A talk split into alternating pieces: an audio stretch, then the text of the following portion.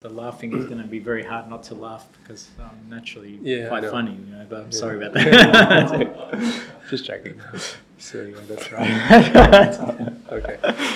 Uh, hi, Mr. Mark. Uh, welcome to my wise friends, and it's so um, so good to have you here today. Yeah, thanks, thanks, Max. Yeah, it's nice of you to lower your standard of wisdom to have me on the show today. Thank you. No, no, no, no.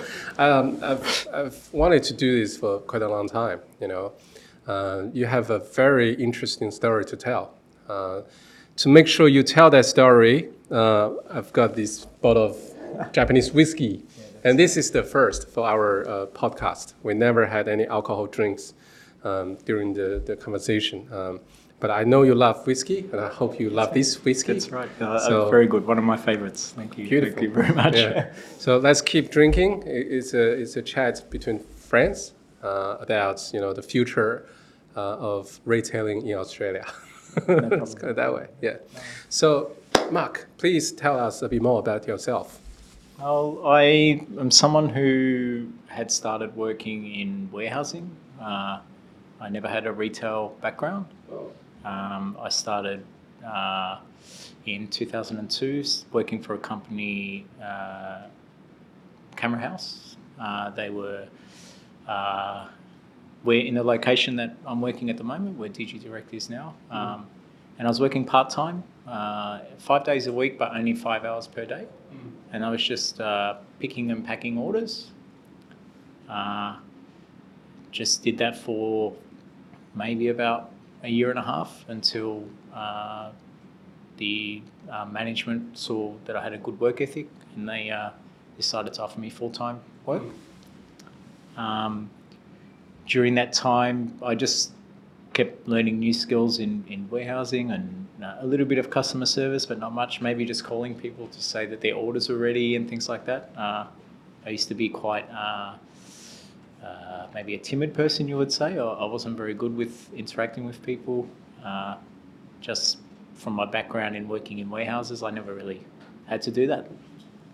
Uh, so yeah, eventually uh, there was a bit of a boom with uh, in 2008 uh, when 2007 2008 when um, the government was giving out uh, when when the GFC came around uh, uh, and the government was giving out money to spend basically. And so the, the electronics uh, were booming at that time. People were buying new cameras with these with this money.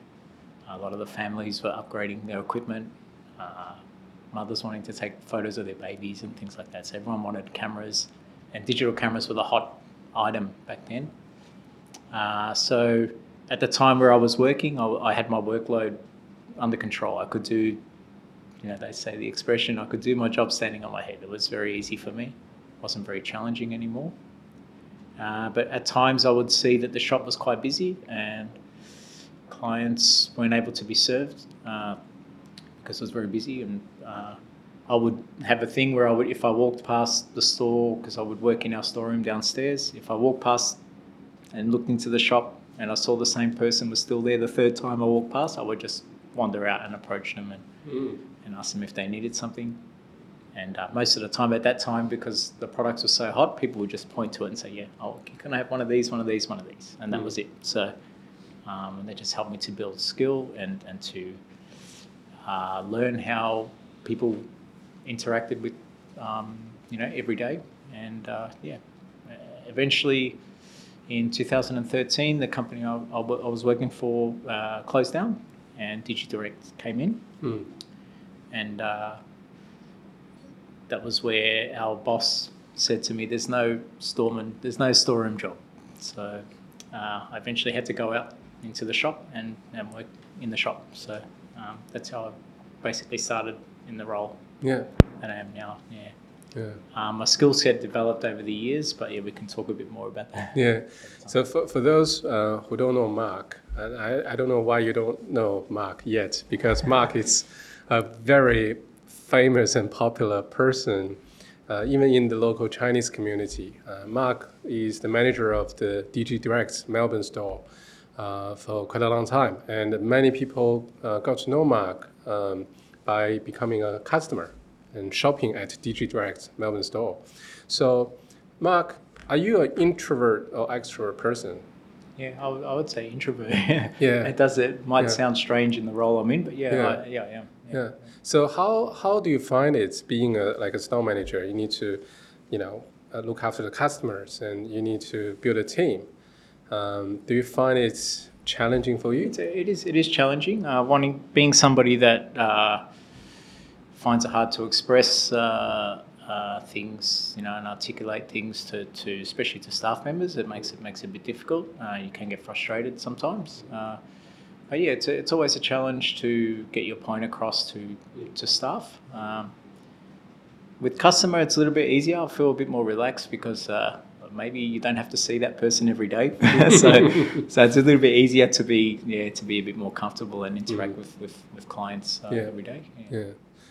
I still remember the day, which is many years ago, I walked into, I actually went to Michael's camera store and I didn't get the service I wanted. So I walked into your store and you were the first person I met and you said hi to me and helped me uh, to, I think it was a Canon uh, pancake lens, it was like 200 bucks, but um, I didn't know much uh, about cameras at all. And then you gave me a lot of advice. So uh, is that how you build your relationship with customers? You know, give them the advice. Yeah, uh, yeah, that's that's part of it. That is Yeah. a part of it. Um, giving advice. But the, one of the main things was, as you mentioned, you you felt like you were you were served well. Um, I'd been into a shopping personally, um, and also observing from other camera stores I'd been to. I found that the service wasn't. Uh, people were just looking to make a sale. They weren't, um, and at whatever cost, it didn't matter. Like you could sell somebody something they didn't need or, or, or didn't want, and uh, I always found that if somebody came in with not much knowledge, people would think that that was funny and they could take advantage of them and sell them something that was more expensive or that they didn't need. Whereas I, I felt like I should deal fairly with people. And if you needed a lens that was two hundred dollars, or you didn't know how much it was, and what you needed was two hundred dollars, I would sell you that item for two hundred dollars. I wouldn't try and pretend that something that was more expensive that you would need that. So, uh, so I feel like that that um, I think the saying, you know, a good good name is better than good oil. That that saying. I think that if you build a good reputation, that you deal fairly with your clients, then Yeah. then um, that's a good way to build customer base, build trust in the relationship. yeah. And you- you've been with DigiDirect since it started, right? Uh, since I started in Melbourne, yes. Yeah. Yeah. So we're, we're, um, we're the only store Yeah. in Melbourne of Yeah. DigiDirect, uh, and I started when they, when they Yeah. opened back in uh, I think it was 2013. Yeah. So I've been been with over nine years now. I've been there. Yeah. Yeah. So yeah, don't let my uh, fresh face, good looks fool Yeah. you. I've been around for a while. All right. yeah. Um, so uh, over the last like nine years now, you witnessed the growth of DigiDirect's business, and um, me as a customer uh, buying camera lighting equipment all the time, I witness the the competitors change. You know, I, I, I used to shop at Michael's test camera, uh, sometimes even JB Hi-Fi, but I don't do it anymore because I get better service at DigiDirect. So um, when DigiDirect was such a young player, new player in the market, you know, facing you know older, uh, stronger, bigger competitors, what was the strategy back then? Well, the strategy was first to, in the, in the early early years, was to get people's attention from price, price point. So we always come in cheaper um, because we need people to know who we are, right? So if we are more expensive than everyone else, there's no reason for anyone to visit us or visit our website, right? So um, we're quite big on um, putting our pricing on on on those um, you know on the price comparison websites and things like that, and that gets people's attention. But then also that when people come to the store, that you follow through. Like okay, so it looks like a cheap price, but we don't give a cheap experience. We give a, we give a good experience, for, strong experience for the customer, good customer service, and also um, yeah, a friendly experience too. Uh, I feel like that uh, you know it evolves over time. So um, I think that uh, the main the first step was is to get people's attention with the with with the good price. Mhm. Um, uh, we were quite successful with that, I think, uh, and we've got, we've got quite a good market share. Um, we're uh, yeah number one, you know, with, with a lot of the suppliers uh, now. So um, yeah, we've done pretty well over Yeah. the years with it, and just, but then eventually you have to change strategy. It's not it can't always be about Mm. being the cheapest price. You have to you have to deliver other, Mm. other service as well. Yeah.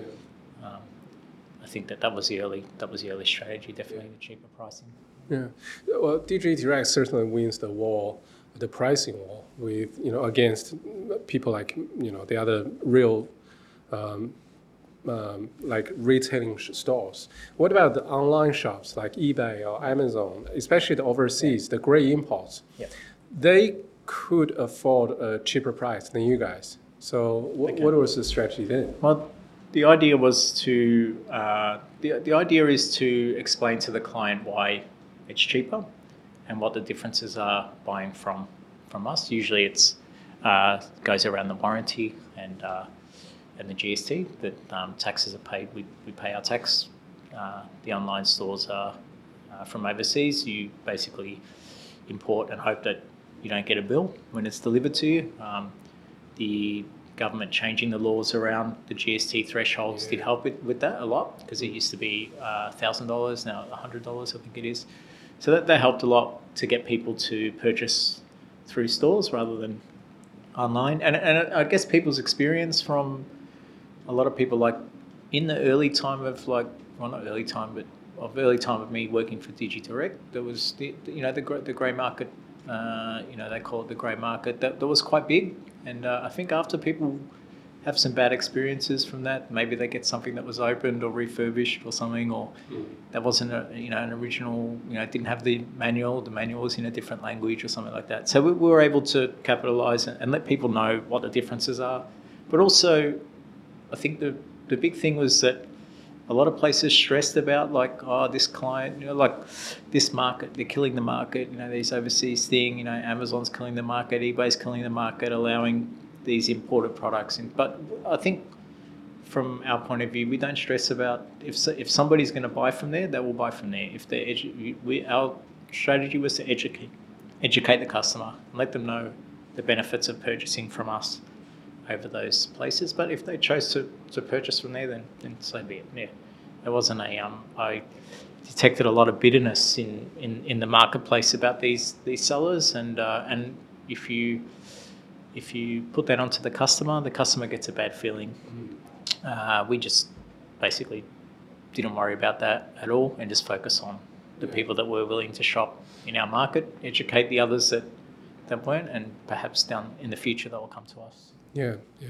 Correct me if I'm wrong. Uh, I think if you buy uh, a camera a lens from, say, eBay from overseas, and if something goes wrong, the Australian warranty, or the Australian like Canon Australia, or Sony Australia, they don't necessarily cover the warranty, right? That's correct. That's correct. You have to go back to the overseas seller, That's right. that's right. hoping. Hoping that they will. Yeah. Hoping that they haven't changed their name to something else and Yeah. disappeared. Hope Yeah. that they'll answer your email. yeah, A lot of these places would uh, answer you when it's time to buy, but when you had a problem, they, they, Yeah. it was very difficult to contact with them. yeah, Um, there's been a few popular um, grey import websites that no longer exist, yeah, um, and people that bought from them, like, yeah, you're basically stuck. But Yeah. look, though, though, there's ways around it. A lot of them, are, you know, a lot of these places engage local repairers to help them to Mm. cover things under warranty. But uh, but uh, eventually, it, it's become less and less of a less and less of a, uh, a competition for us, I guess you could say. yeah, Even though the prices are can be cheaper, Yeah. uh, it, it hasn't really hasn't really affected our market as much as as as many may think. Yeah. Yeah. Then uh, let's talk about pricing, right? It, it, it could be a strategy. It could be a, um competitive advantage, you know, you guys have. Why don't, or why didn't people like Michael's or uh, the other camera shops? And because it's a commodity, right? You're selling cameras and lenses, and people can do all the homework online now, YouTube and all the websites, right? And people can, uh, people know exactly what they're getting and they can get the, the same thing either through you guys or through the other retailers. How come you guys can use the like the pricing strategy uh, um, to, to, to get the market share? Like why didn't Michaels have cheaper price? Yeah, that's uh, that's an interesting thing, and uh, a lot of there's a lot of uh, um, theories on what, what what went on over there.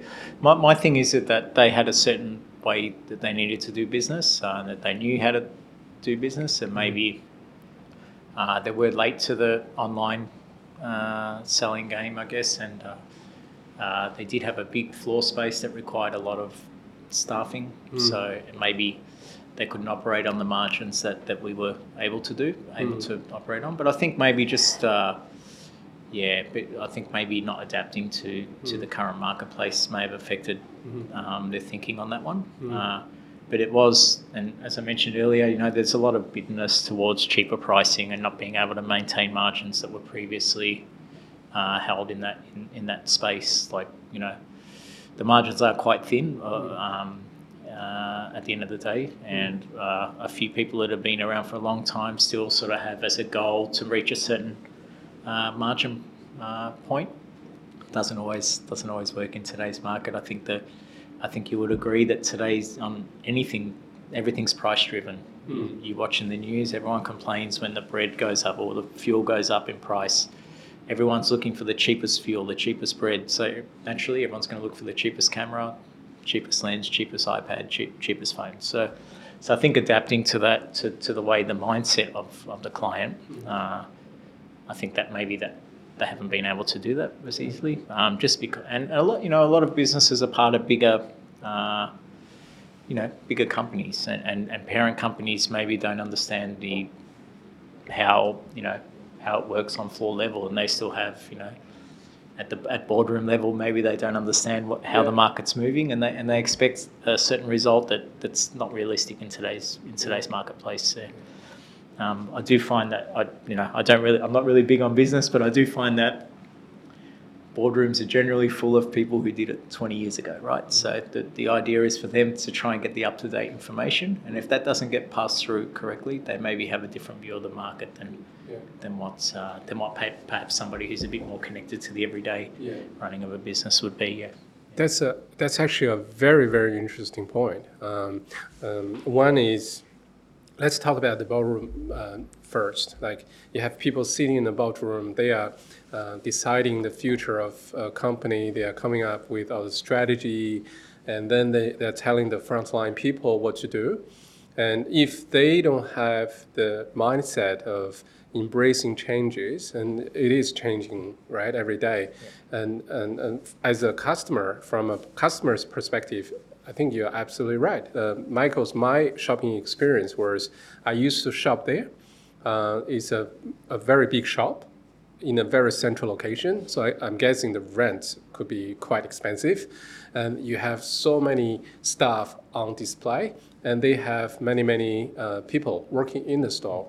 Um, and I don't feel like I'm a very important customer because I don't know anyone there. No one really wants to talk to me un, un- until I approach them. And they don't give me a lot of advice. Just say, yeah, buy this, buy that.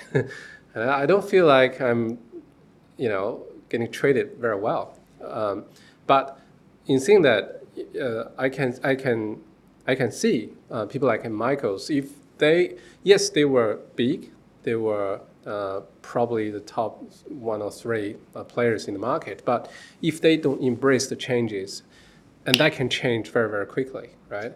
And um, speak, speaking of the, the, the, the, the store setup, because now I re- realize comparing to the other stores, DigiDirect store in Melbourne, and I've been to the store in uh, Brisbane as well, they are quite small. Is that deliberate? Uh, it's more. It, I don't think it's deliberate because we have recently expanded the Brisbane store a little. It's more of a just a just a circumstance. The, the, the buildings that were available Yeah. uh, to us, but it's also, uh, I guess it it's trying to, in in a store like maybe Michael's or a TED store that's quite large, you have to. It's almost like you're stretching to find something to put in the store, whereas we we try to if we're going to dedicate real estate to a certain product, it needs to it needs to get results. So. So having a smaller space, I guess, allows you to be a little bit more brutal on what, what, what you're displaying. Uh, it has to it has to make a return for you. If it doesn't, we'll we will Yeah. find something that does. Uh, and I think that uh, it also allows us to maybe not in a smaller space, maybe at times, although we do deliver a good service to the clients, Yeah. it maybe allows us to not spend overly spend too much time with the one person. Yeah. Uh, in, a, there's, in a spacious store, I feel like the client maybe feels like they can hang around a bit longer, Yeah. Yeah. even if it's for a small purchase. Whereas we, we, although we treat the customer the same if they're buying small or big item, Yeah. it does allow them to understand that yes, we're busy. We need to move to the next client, and Yeah. and, uh, and um, yeah. So I think it utilizes the space Yeah. the best, having a smaller, smaller Yeah. in the store. Do you guys ever look at um, like I, I know Apple does this, right? They look at the the, the stores and they do a, a return on per square meter, and they really look at that and say, you know, we need a big store, but not too big, you know, uh, because we're expecting so many uh, customers to walk through the door. Do you guys look at that as well? Like we don't. Yes, we need a, a physical presence in the in the in the city, but we don't want a very big store because number one, we're going to pay a lot of rent. Number two, we're going to need more staffing to look after that. Yep. So It is. It is. It is. Uh, it is a. It is like it's not a. I guess it's not a a main strategy of, of the business, but it is a consideration. Yeah. Um, yeah. Just. Uh, I mean, you've been to our store, and it's it's Yeah. a smaller smaller store, and we don't Yeah. need to have ten or eleven staff in there. yeah, We can run on half half of that. yeah, Uh, and yeah, just again like having the return on what on what's out there, like you mentioned. Just yeah, we the amount of space that we have there, we need a certain amount of return. Yeah. Um, and I guess if you keep your costs as low as possible, you, your your return Yeah. your return's better. Yeah, Yeah. Your, your, your profitability's better. yeah, Um, I think in a larger store, uh, as I said, you're almost stretching to see what, what can we put out, what can we fill this space with, mm. and maybe it's something that, like a good example is, uh, you know, flash on camera flash. That's almost gone now, and lighting has taken over. So you could have a whole section dedicated to on camera flash systems Mm. that nobody is purchasing, and Mm. that and you're paying rent on that space. Mm. You don't get the return that you need. So in our store, we've narrowed the space of display for these things yeah, dedicate more space to lighting, yeah, um, LED panels, and everything like that. And Yeah. and yeah, so we can we can always adapt very quickly yeah, uh, in, in a smaller space. Yeah. Whereas uh, you may not you may not uh, if you're in a larger space, you may not uh, pay attention to that. You can just let it let it go, and you know months and months go past, and you haven't acted. So. Yeah. Who who makes that decision? Like how to um, display items? Yeah, so we know- so it's a little less. Uh, I guess we and this is the this is I think the strength of, of, of what we do. We we are not we don't have a major formally you know communicated way to do this. That that we empower like the company empowers the managers to to suggest and and make decisions. Uh, and as long as you're not going too far outside any guidelines, uh, you're, you're able to act on that quite fast. Uh, I know that with that and the example of lighting that I gave, I, I, I changed that uh, in 20 about mid last year. Maybe maybe earlier than that. Changed it and uh, yeah, and it's been rolled out across our stores because it's a concept that, that, that made sense, and, and that's what happens across our network. If someone in Sydney comes up with something that looks good, um, we try and roll it out across the board and, and, and make sure it works. Yeah. yeah. Um, Do you ever communicate with the other store managers? Yeah, we, we do quite often. Yeah, we Yeah. have meetings weekly uh, or every couple of weeks with uh, with, with the managers uh, with our head office. So, Yeah.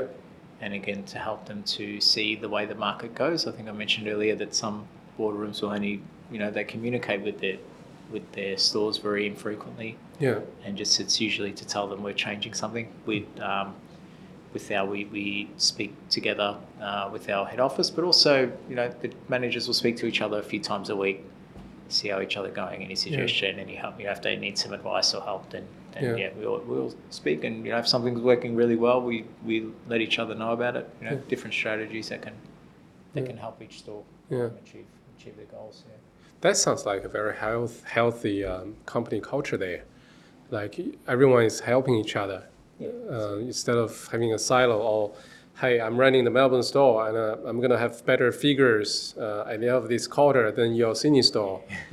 Uh, so you guys Yeah. are actually helping Yeah, we other. do, we do, and I think I think that yeah, I, I've seen that culture around where it's I compete against each other, compete against everyone outside. I feel like, yeah, and that's why we don't really put a major thing on personalized targets and things like that. We all we, we all go together for a store for Yeah.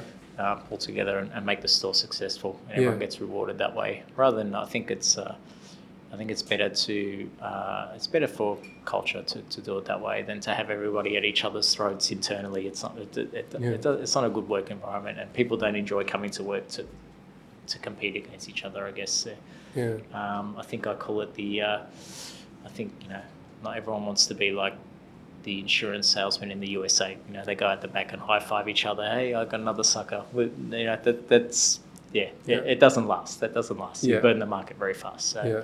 And everyone competes with each other, and everyone gets uh, the- it creates animosity in the team. Yeah. Yeah. Whereas we like to just yeah, Yeah. make sure everyone works together. Yeah. Then people, like that's an interesting topic, especially now. Very hard to find people, let alone good people, right? So, It's um, as the uh, store manager, are you responsible for recruiting new people? Uh, not not not directly. No. Yep. Um, we do uh, like we have we have recruitment. We have recruitment people in Yeah. HR. Yeah. Uh, but we always like if we're looking for people Yeah.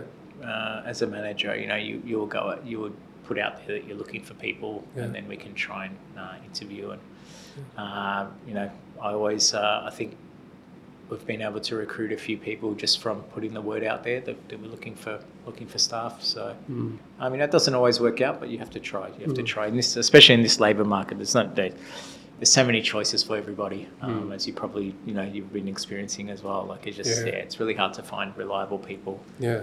Um, and yeah, I think uh, people aren't always looking for, everyone's looking for casual work or part time work at the Mm. moment. So it's very hard to find reliable Mm. long term stuff. So when you do find them, we always look after people Yeah. and make sure, yeah, Yeah. make sure they do well. Uh, that was very insightful, uh, Mr. Mark. So, uh, speaking of the people, right? So you, you guys have a recruiting process uh, where, as a store manager, you don't have to worry about that too much. But apparently, you want reliable, honest, very friendly people, right?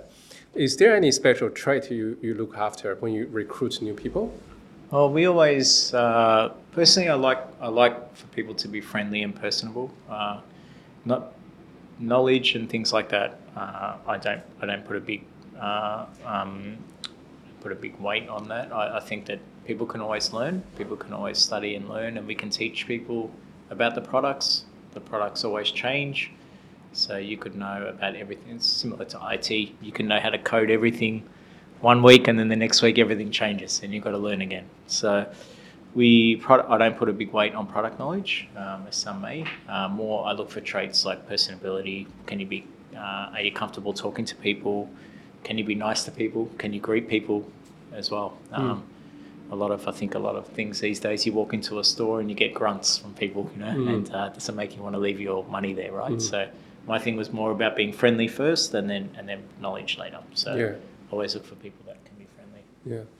Um, honestly, I think you are the most friendly people uh, person uh, in a store. Uh, that, that's why I always come to you, right?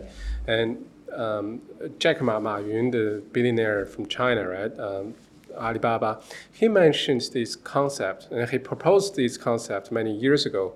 It's called the new retailing, right?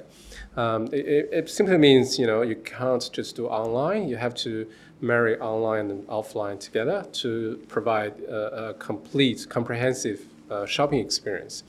I didn't understand that very well back then until I met you, because nowadays it's so easy to just click a few buttons and you know buy your stuff. And uh, essentially, we're buying uh, stuff that we um, we can do all the research on the internet. We don't really have to meet anyone to get the advice anymore.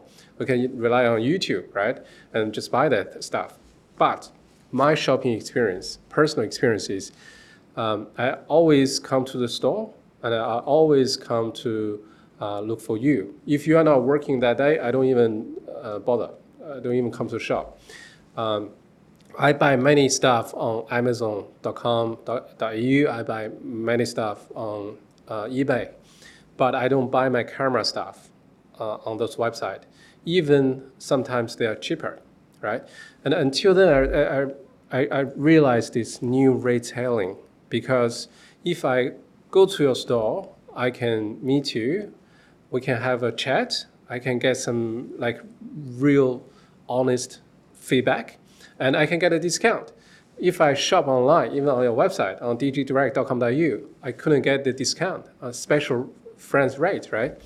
Is that part of the strategy? Like you always look after the people who walk through the front door, uh, try to encourage customers to come to the physical store. It's a, it's it's not a it's not a uh, it's not a strategy like for us. I think we uh, I think it hasn't been it's not a company directive or strategy or anything like that. I think it's just something that uh, personally I just I I feel like I naturally uh, came up with like over the years. Just just evolved. Uh, I always uh, wanted to make people feel welcome. And I wanted to fulfill you know I think uh, fulfill what they wanted and what they needed, and always uh, felt like if I looked after the client, they would come back again and again, and they would tell their friends and their and their family to come and shop with us. Uh, I I think that. Um, it was all based, I think, as I alluded to earlier, it was based upon how I felt when I went shopping. Like, uh, you go to I, I tried to bring a con- like the concept of the coffee shop to, uh, to, to to where I work. And I think if you in this, especially in Melbourne you can get 10 coffees there's 10 coffee shops on a block. What makes you go to a certain coffee shop? Everyone can make a good coffee right? I mean it's pretty hard to make a terrible coffee. So everyone can make a good the thing that makes you come back is the people right? So if someone's being friendly uh, you know, you get to know them. You become, uh, I guess, you become friends with some people as well.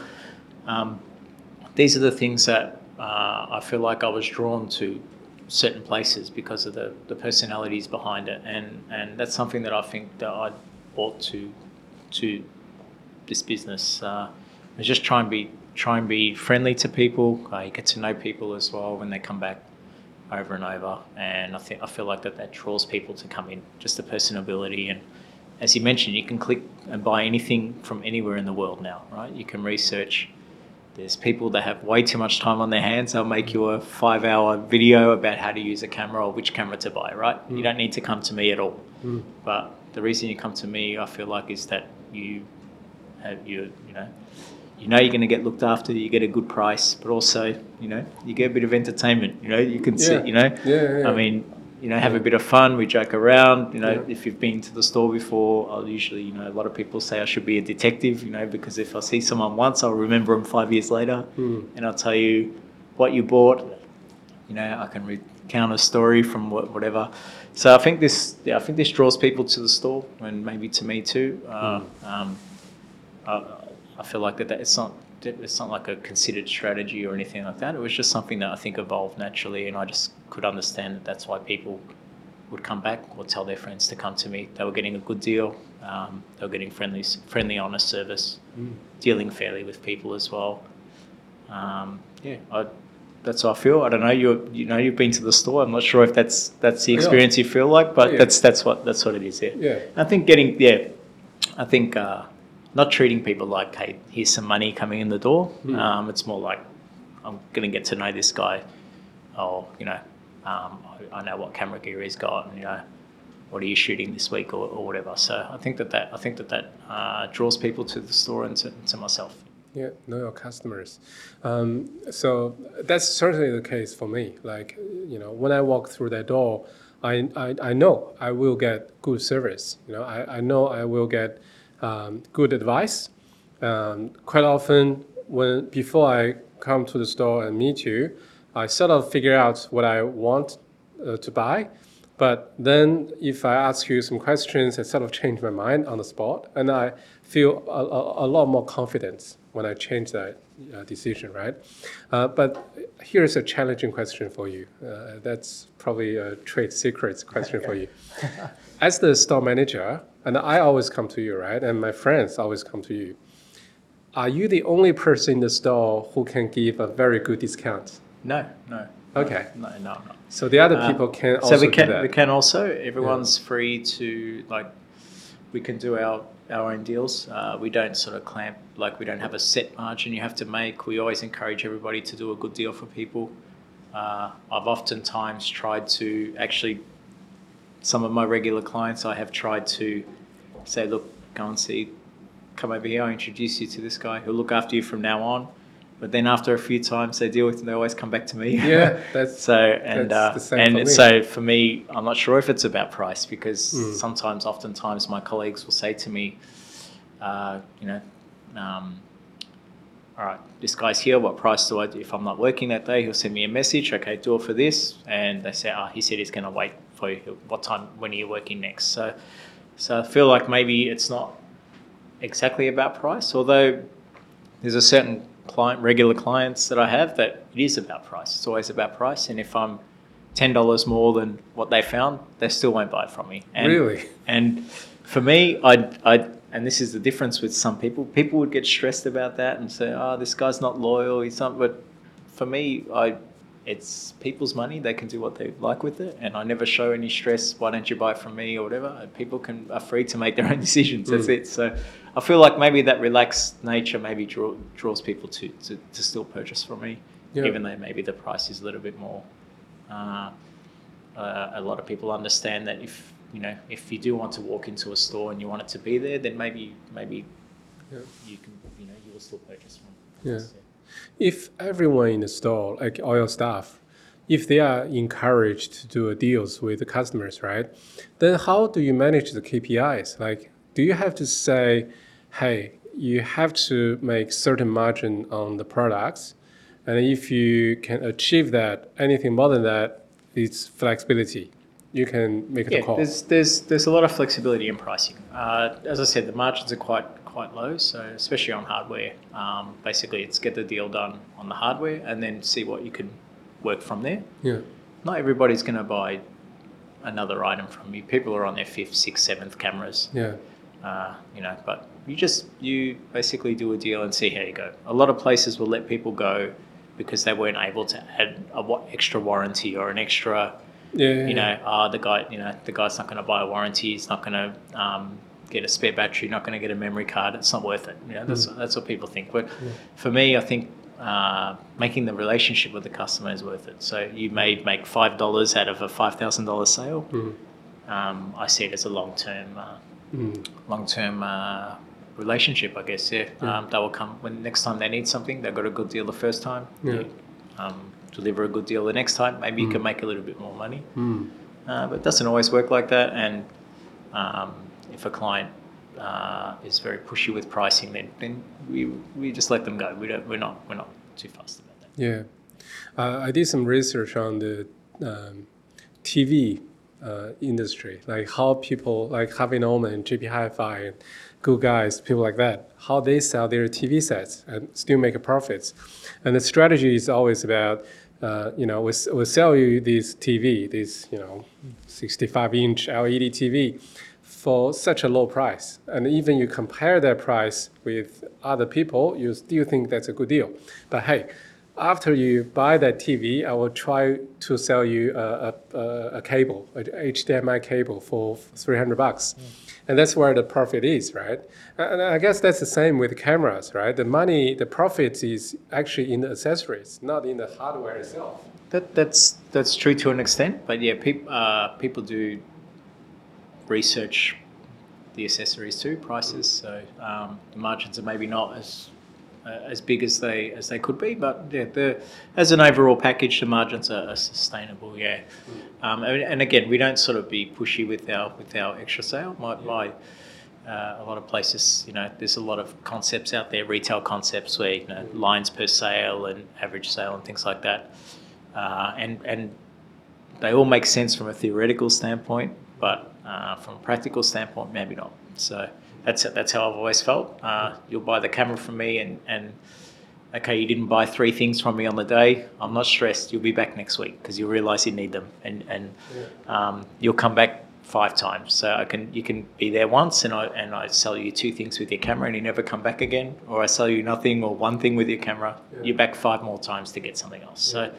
and that's not like as a, that's not like to say, hey, I'm going to take a lot of money off you as a customer. It's more of a I know that uh, you build up a trust with the with the client, and if they do need something else, that they're going to come to you. Yeah. Uh, that's that's just a um, yeah. And I, I'd never like to. I keep going back to this, but as a as a customer myself, I never like being push sold something that I don't need, that I know I don't need, or or I think I don't need at the time. So I try to deal with people in the same way when they, Yeah. when they come to me. Yeah, I, I, guess that's a very good lesson for our audience and our uh, academy students. Uh, a lot of people are actually in retail, um, and uh, you have yeah you see different approaches, different style, right? Some people really focus on the deals, really focus on the profit margin on certain deals, and they will try to say, "I'll sell this camera. I'm only making five percent, three percent, but I'm gonna try to sell you this bag." These batteries, this memory card, and I'll try to get 20, 30%, even more margins of the accessories. That's one approach. And what you are talking about is, hey, I, I don't want to push you. If you want to buy the camera today, I'm gonna, gonna give you the camera. But let's build a trust, build a relationship. And later, when you need something else, just come to me. I'll look after you. Um, and that certainly works for me. Like I, I'm your customer, right? And that's the case I find. If I come to you, you don't push me or convince me to buy anything else.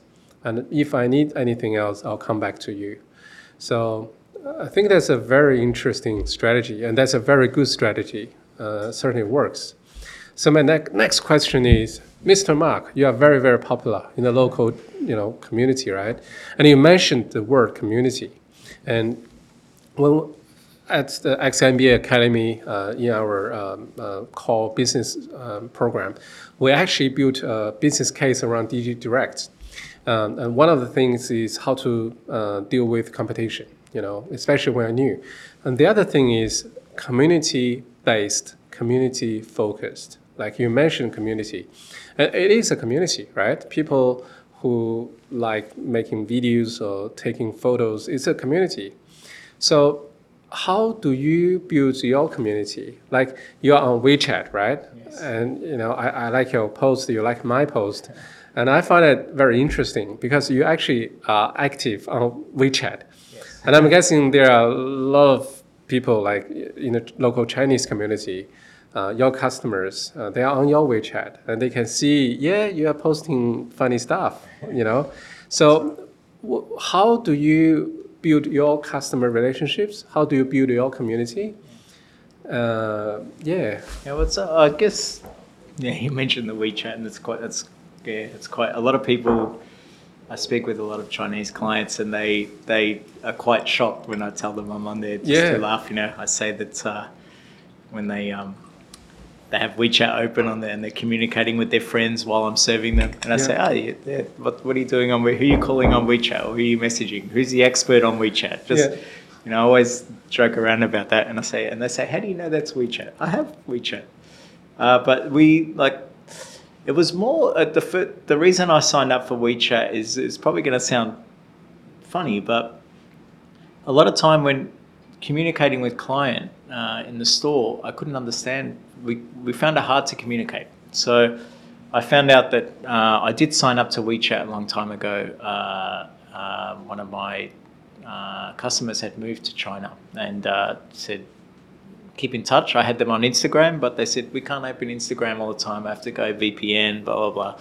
So I said, they said, sign up to WeChat. So I signed up so we could communicate through there. But then I worked out that you could, um, it was very hard to. was it a female customer or? No, no, it wasn't. No, no, it's okay. just, yeah. See how we, yeah, he just assumed straight away, no, you know, yeah, trying to pick yeah. up girls on WeChat. Yeah. Doesn't work. I've been told already. I've been filled in. But, uh, but Okay. yeah, so we, uh, we, uh, so I found that you could, uh, some of the clients, we had a big client base who uh, maybe males, like maybe 50 and over, who had been in Australia for a while, but maybe similar to my dad who, who um, immigrated from Greece uh, a long time ago.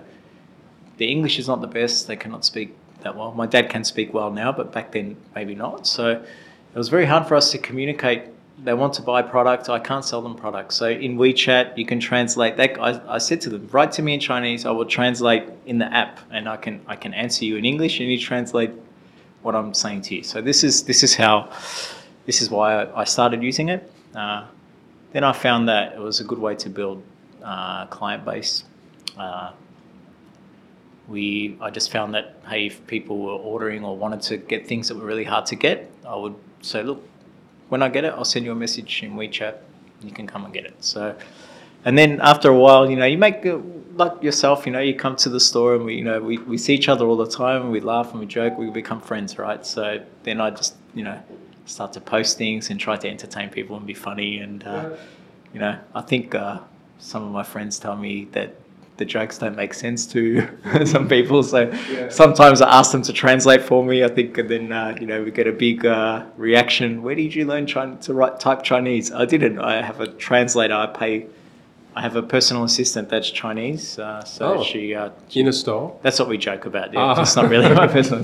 Just a friend of You mine, but she, right but she's, Yeah. but she says she's my assistant, so I yeah, ask her to type things for me. You know, if I need to get something, a point across Yeah. that that makes sense to to the community. Yeah. But again, it's all about uh, being on WeChat. Is about uh, making f- people feel comfortable talking to me and uh, and.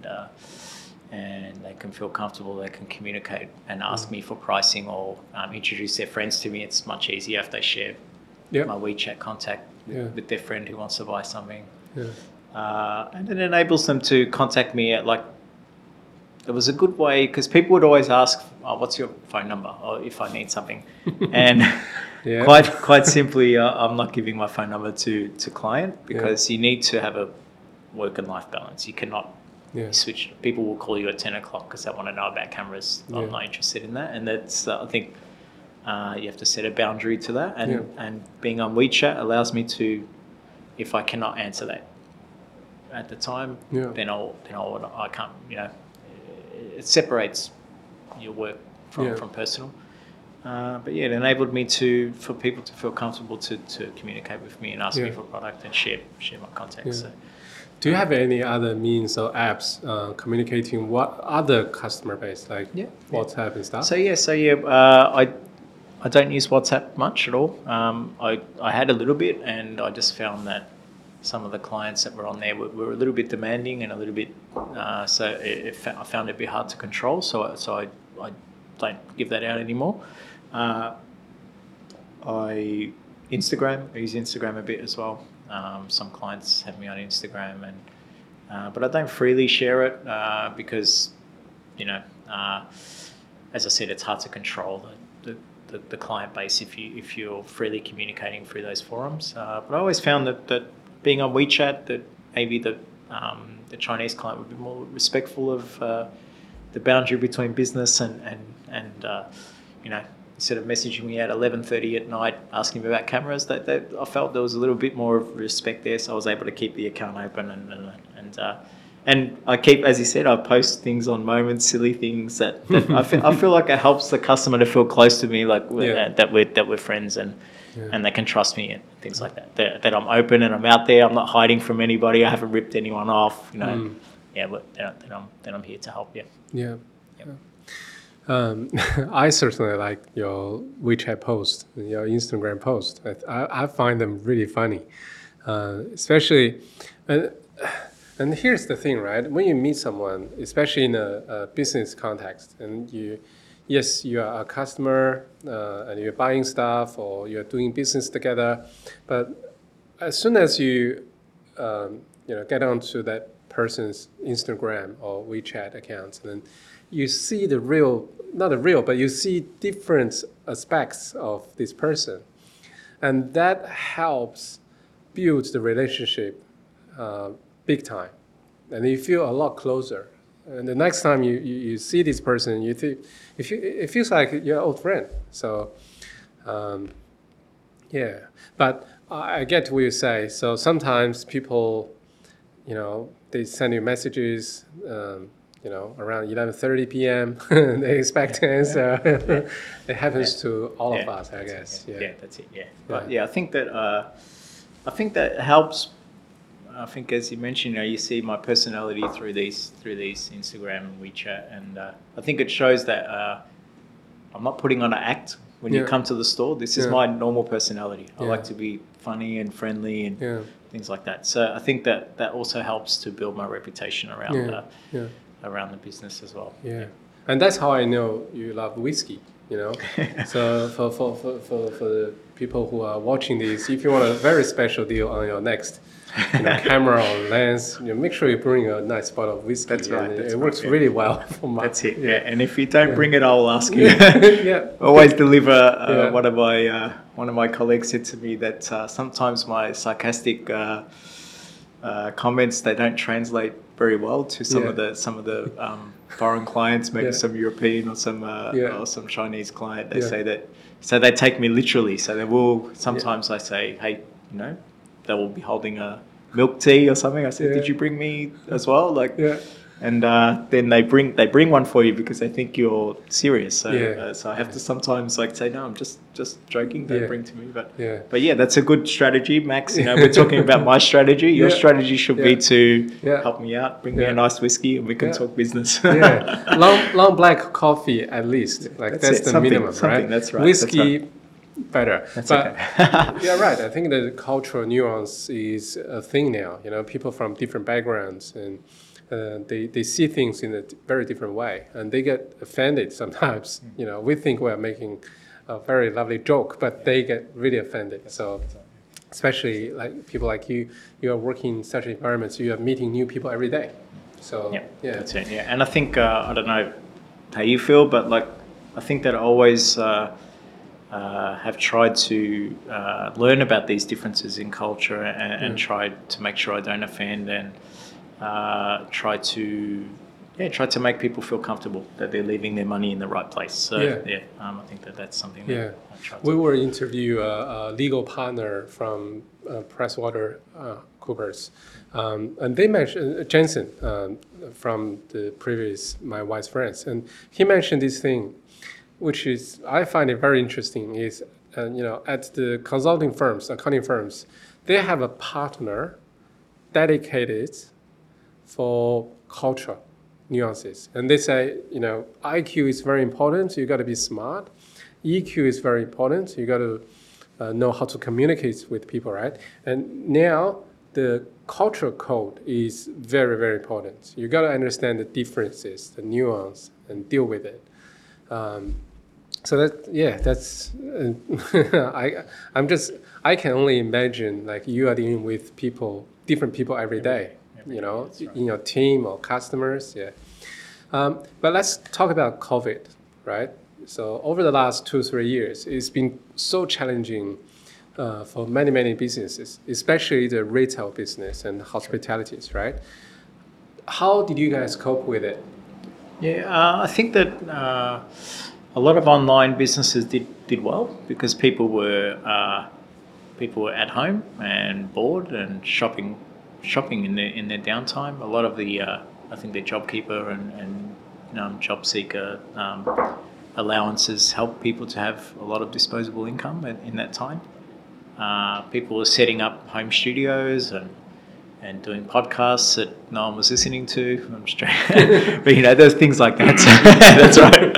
Yeah. This one's going to be very popular, Max, because you're always popular. But the, there's uh, that's it. But yeah, so people were doing, people were setting these things up. So we were Yeah. selling a lot of products related to this. So so our website was quite quite successful and quite powerful during this time. Yeah. Uh, but that, you know, you had to find ways to, you know, Melbourne especially um, was locked down more than more than the other states, and uh, you still have to pay rent Yeah. to your landlord, and you still have to find a way to keep everyone, even though yeah, JobKeeper's there. People, people, especially our employees, they didn't want to just stay home and and and not contribute anything. So so we, in our store in particular, we we did some dispatching for our online department, but we also thought about strategies how we could. Uh, how we could not manipulate the market, but how we could use the rules to our advantage to, to, to take some business in. Uh, we did a lot of phone orders and things like that, but we did have, especially from from our from our Chinese community and through through WeChat, we, we did have a lot of clients support us uh, through that um, through that through that um, time uh, purchasing um, cameras. I think the uh, I think the A7S uh, Mark III came out during that time. maybe, not. Maybe the R5 Canon, I think, as well, got delivered to us during that time, and uh, that allowed us to do some business, uh, not in store, but uh, what we, what I dub takeaway cameras. So. Uh, always felt that yeah, click and collect was allowed uh, during that time, but also felt like if it was safe for you to get a takeaway coffee and tap your card and purchase a coffee, then then in my view it was safe to call me or message me and tell me what you want. I'll get it ready for you. You can come and tap and pay at our. We set up a till at our side entry there, and Mm. you could pay that way. Yeah. I think a few times you also called yeah, us there, yeah. called us, ordered something on the phone, picked it up. Yeah. Uh, uh, later on, so like we, yeah, we we got a lot of support from from our regular, and we looked after them as well. We we did some really crazy pricing, get some revenue, uh, kept me, you know, kept kept us all employed and and, and kept the business going well. Yeah. Um, and once we bounced out of that, we you know we, we did well from there. So Yeah. is yeah the, the strategy was just to keep our clients engaged and, and giving them some really good deals um, we were quite aggressive with sales during that period as well because you know our stores aren't open we need to you know, there's still commitments and commitments don't go away We're during lockdown uh, so yeah we we managed to do quite well during that time Yeah. um, kept our staff engaged keep keep the customers engaged as well Yeah. Uh, As a customer, I actually enjoy that shopping experience. Like I can call you, or I can send you a, a message via WeChat and order something, and uh, because no one was around in the city, like it was an empty city, so I could just park anywhere I wanted, and just you know ring the doorbell. It was almost like buying something illegal and then get your special package, you know, That's all right. packed up, and you That's right. just run away. That's right. That's it. it. Yeah, Yeah, that's right. It was And, you know, good memory. It was That's good it. It was memory, good. Uh, like I remember, because you know we were doing. We had sometimes had a line of people, like especially in the in the second long lockdown. Sometimes we had a line of people wanting to collect things. Four or five people waiting outside the Yeah. door there. It's quite overwhelming sometimes, but. Uh, just showed to, when I saw that, I thought, well, you know, it's it's been very successful. Uh, Yeah. it's, been a good strategy. I do, you know, you can uh, you can edit this one out, but I can tell you a good story. Yeah. That one day in our side window, we had uh, uh, on Little Bourke Street there. If you're familiar with the store, we had a policeman peering into the window there. Oh. And I was uh, I was standing in the shop, and I thought, oh, you know, we've been caught doing something Yeah. that maybe is a little bit, you know, on the edge of the of the regulations. And I Yeah. thought, oh, you know, we're in trouble here. Yeah. So I. He was looking in and he knocked on the window, so I told him to come to the side door. Yeah. So I opened the door and I thought, okay, we're in trouble. He said, oh yeah, uh, I can't remember his name, but he said, oh, you know, just I'll just say yeah. No, it's Yeah. John. Um, my name's John. Um, I've got to pick up my R5. Uh, it's come in apparently. Can I pick up and pay for that? And I'm like, Yeah. ah, yeah, sure, no Yeah. problem. Let's let's Yeah. do that for you. Yeah. Uh, so I think we're in trouble, but uh, Yeah. it just shows that the reach of what we did was was just so accepted uh, and and it was quite successful. But Yeah. I think it just it was a good experience for everyone. I think uh, maybe maybe we help people to get through you know the, the hard times, being having a positive attitude and, Yeah. and being you know being flexible and, and helping Yeah. people. So yeah, yeah.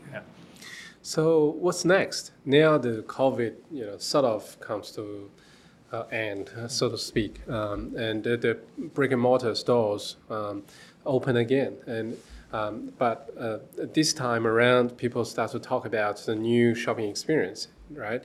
It's not just a store where you uh, give your star, uh, the, the, the products to your customers anymore. It's uh, experience, right? So what's your view on the retail next? Yeah. Um, but, like my view maybe maybe doesn't align with with everybody like ours and maybe our company maybe it doesn't align with that but but I feel like um, the experience it's more it's going to be about the experience of brick and mortar so it's not necessarily going to be about closing closing a deal anymore on the spot um, you will like you will people will always come to you and buy something in the store uh, but I feel like maybe it's uh, a mix of a maybe a mix of showcasing what you have to offer um, and not necessarily a purchase on the spot. Maybe people will go home and decide okay i saw what i wanted i'm going to order it online. Uh, i've started to see a trend where people feel more comfortable ordering it and collecting it um, because that's what you're allowed to do during those those covid times. It was a click and collect service basically. So people people out of habit have just continued to do that I feel like retail will be handing over that bag that they've already ordered and asking if they do need anything else to go with that, or mentioning that hey, you know, you need a battery for that, or you know, you need this, and and just a, a soft soft sell rather than a forceful sell add on. But I feel like that that's the way retail is going, and again, uh, I guess. Um, building that relationship, recognizing the person who has ordered a few times. Uh, part of our process is to check ID for, a, for for an online order. But if you've seen the guy three or four times and you remember him, you Mm. make him feel comfortable by saying, "Ah, don't worry, don't worry Mm. about your ID. We've seen you before." And Yeah. they, they, you can see that they actually are really happy to, that you've remembered them. Mm-hmm. And uh, you know you can maybe be able to convert them to an in-store customer rather than a click customer. Yeah. But I feel like yeah, that that more, I guess, the strategy that, um, and, and the way retail's going, I think it's more that your store will be a way to showcase and to enforce what you have to offer on your website. Um, so maybe things like sales targets and things like that maybe aren't maybe aren't a big deal. I see it more of a, I guess if you like an Apple or a Samsung store, their main goal maybe is not to sell you something on the spot. Maybe I got that wrong, but I feel like it's to showcase what you have to offer Mm. as a brand. And uh, I think that if you visit, we have a newly renovated store in Melbourne, and if you visit the store and see some of the things that we have on display, you might Mm. think, "Hey, what's this all about?" Mm. But uh, I think it's to showcase what we have to offer uh, Yeah. as, as a brand and uh, um, and, uh, through through the multiple channels. Yeah. So I feel like that that's the way it's going. I think I feel like that yeah, if you have the right personalities uh, representing the, the brand and the company, that yeah, I feel like that's the way it's going. Yeah. Yeah. And, It's all uh, about you're long-term, right? Yeah, that's it. That's it. Yeah, and I think that like everyone's on marketplaces and everyone's shopping on marketplaces and looking Mm. for coupon codes and things Mm. like that. So it's I feel like that uh, people will people will utilize those services more and more, and I think that just about I think that the stores are more about giving you a personal ex- experience and about and about showcasing what your company has to offer. Yeah, almost like a showroom rather than a than a sales floor, I guess you could say. Yeah. Yeah. So it's more about experience than just hand over the, Yeah. the products, That's right? Yeah. And I, I, last question, I noticed that um, DigiDirect is exploring this new category.